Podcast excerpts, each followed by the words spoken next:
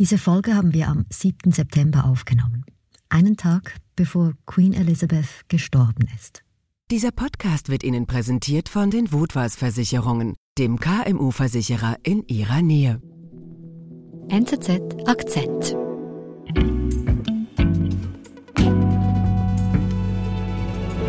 Rishi Sunak, 60,399. Liz Truss, 81,326. Therefore, I give notice that Liz Truss is elected as the leader of the Conservative Ja, Großbritannien hat seit dieser Woche eine neue Premierministerin.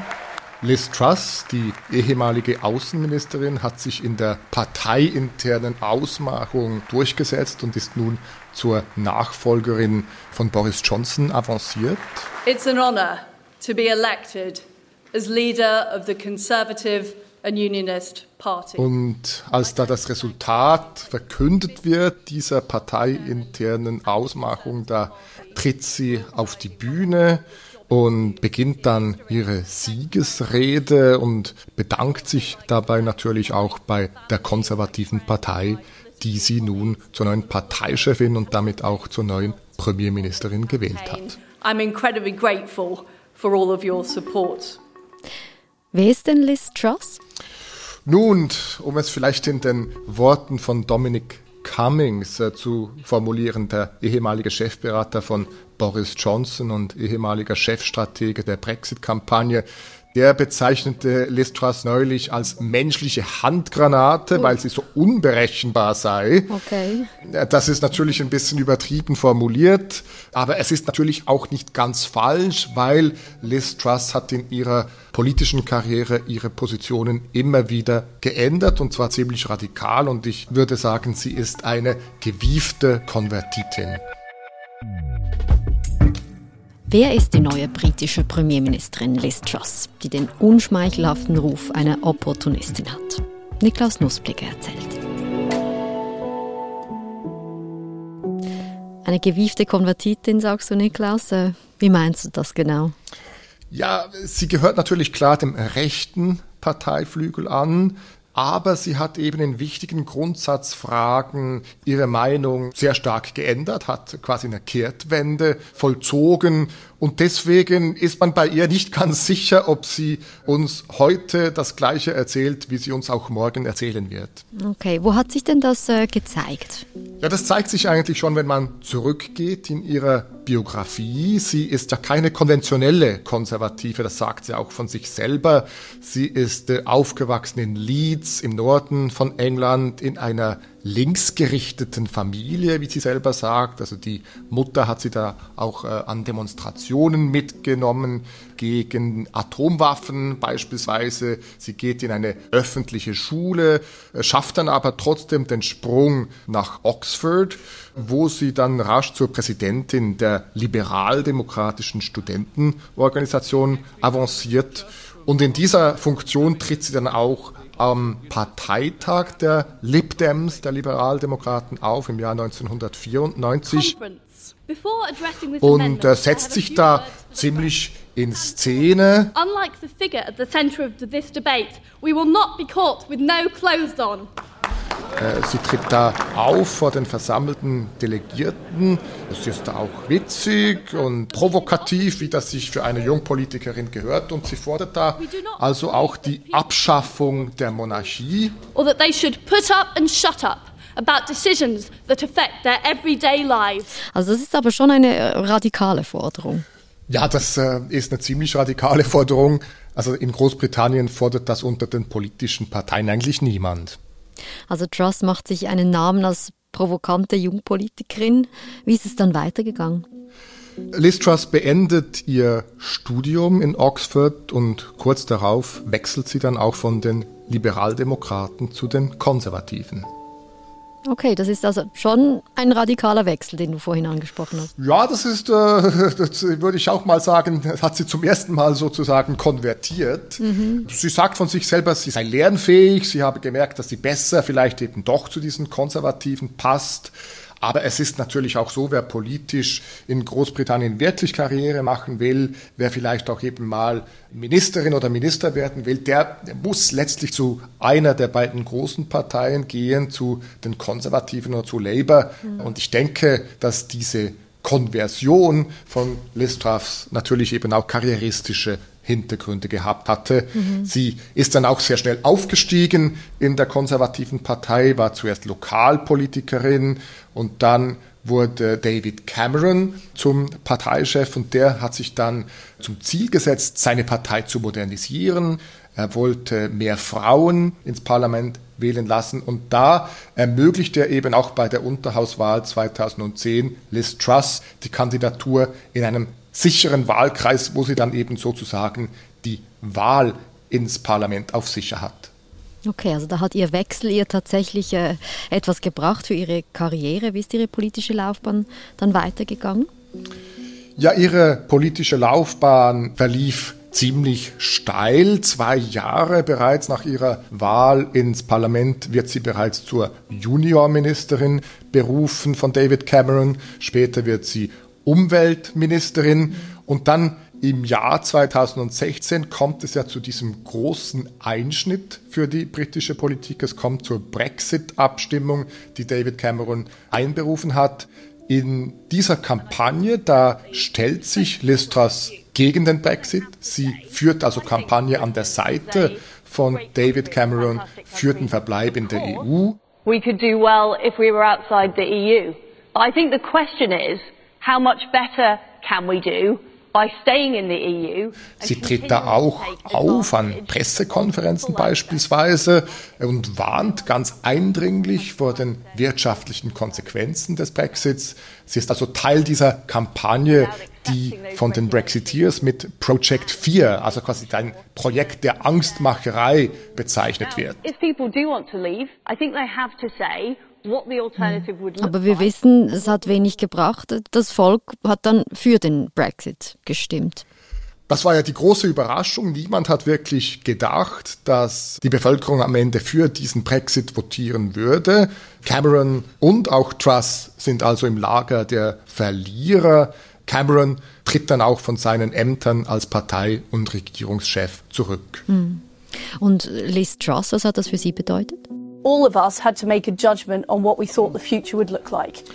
Nun, Liz Truss ändert äh, dann sehr schnell ihre Meinung. Since we've left, it's been more positive. Und sie wandelt sich von der Remainerin, also von der Befürworterin des Verbleibs in der EU, in eine eingefleischte Befürworterin des Brexits. So the facts have changed and I've changed my mind.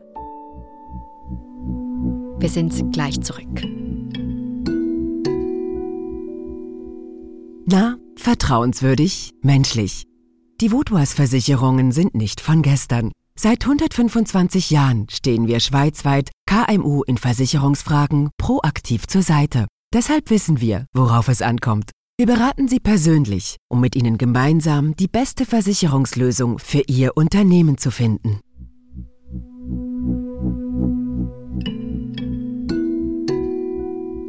Liz Truss wurde also von der Brexit-Gegnerin auf einmal zur Befürworterin. Wie ist das denn zu erklären? Nun, es war natürlich auch ein bisschen die Situation damals im Jahr 2016. Das Volk hatte entschieden. Die konservative Partei war ja ziemlich gespalten in dieser EU-Frage. Und es zeichnete sich dann eben auch ab, dass man einerseits diesen Volkswillen umsetzen musste und andererseits zeichnete sich ab, dass wer weiter in der konservativen Partei Karriere machen wollte, sich eben auch mit diesem Brexit abfinden muss. Mhm. Bei Liz Truss fällt aber auf, dass sie den Brexit auf einmal stärker unterstützt als andere. Well, the talks are ongoing. Uh, on the Brexit negotiations. Sie wird dann unter Boris Johnson auch Handelsministerin und sie reist da durch die ganze Welt, unterzeichnet Handelsabkommen.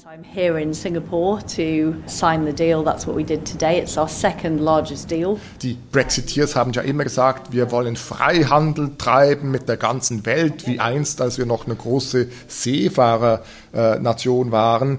Und Liz Truss verkörpert da diesen Willen, eben neue Abkommen und eigene Handelsabkommen abzuschließen. Deshalb avancierte sie dann eben auch zum Liebling der konservativen Parteibasis. Aber es wird ihr auch vorgeworfen, dass sie eigentlich schon immer für den Brexit gewesen sei, aber eben aus Karrieregründen mit David Cameron gegen den Brexit Stellung bezogen habe und dass eigentlich sie im Kern eine Brexiteer gewesen sei, schon immer. Okay, das klingt dann ja schon ein bisschen opportunistisch, oder? Ja, das wird ihr eben durchaus vorgeworfen, dass sie sehr opportunistisch sei, dass sie eine unersättliche Ambition habe, die sie da antreibe, um politisch Karriere zu machen. Aber man muss natürlich auch sagen, sie ist sehr geschickt, sie ist auch sehr anpassungsfähig. Sie erkennt, wenn sich die politische Großwetterlage ändert und kann sich da entsprechend auch neu orientieren. Das ist auch eine Fähigkeit. Und das zeigt sich jetzt auch an der ersten großen Herausforderung, die sie als britische Premierministerin bewältigen muss. Hm. Und was wäre das? Nun, wie in ganz Europa haben wir auch in Großbritannien rasant steigende Energiepreise. Es herrscht große Verunsicherung in der Bevölkerung. Wir hatten im Winter die Situation, dass manche Briten, die wirklich am Existenzminimum leben, dann plötzlich nicht mehr wussten, ob sie jetzt heizen oder essen sollten. Und weil die Preise jetzt immer weiter steigen, warnen Experten jetzt auch von einer großen sozialen Katastrophe im Winter. Teilweise müssen die Leute jetzt, wenn diese Prognosen eintreffen, bis zu fünfmal mehr bezahlen für ihre Stromrechnungen. Und die große Frage ist natürlich, was macht die Politik, was macht die Regierung? Hm, und was will Liz Truss denn dagegen machen? Was weiß man da?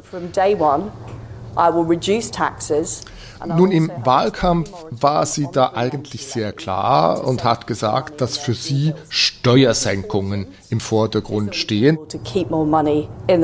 Das ist ja eben auch diese klar konservative Position, ordnungspolitisch sauber. Man will den Leuten nicht Geld verteilen, sondern man will dafür sorgen, dass sie weniger Geld bezahlen müssen, weniger Abgaben bezahlen müssen und dass ihnen am Ende des Monats eben mehr Geld auch in der Tasche bleibt. Mhm. Das kommt natürlich an der Basis, äh, die sie jetzt auch gewählt hat, gut an. Aber dann zum Ende des Wahlkampfs schwenkt sie plötzlich um. I will deliver a bold plan to cut taxes and grow our economy. I will deliver on the energy crisis Sie verspricht in der kürzester Zeit einen Plan auszuarbeiten, um den Menschen eben doch direkt zu helfen mit den Energiepreisen. Also nicht nur Steuersenkungen, sondern eben auch will sie Geld, Steuergeld in die Hände nehmen, um dafür zu sorgen, dass diese Energiepreise nicht mehr ins Unermessliche steigen. Das sind Milliardenbeträge, die da plötzlich zum Einsatz kommen müssen. Und das ist natürlich schon was ganz anderes, als sie der Parteibasis zu Beginn des Wahlkampfs versprochen hat. Also doch Geld verteilen aus der Staatskasse und nicht einfach nur Steuer senken. Warum hat sie denn jetzt diesbezüglich eine andere Meinung?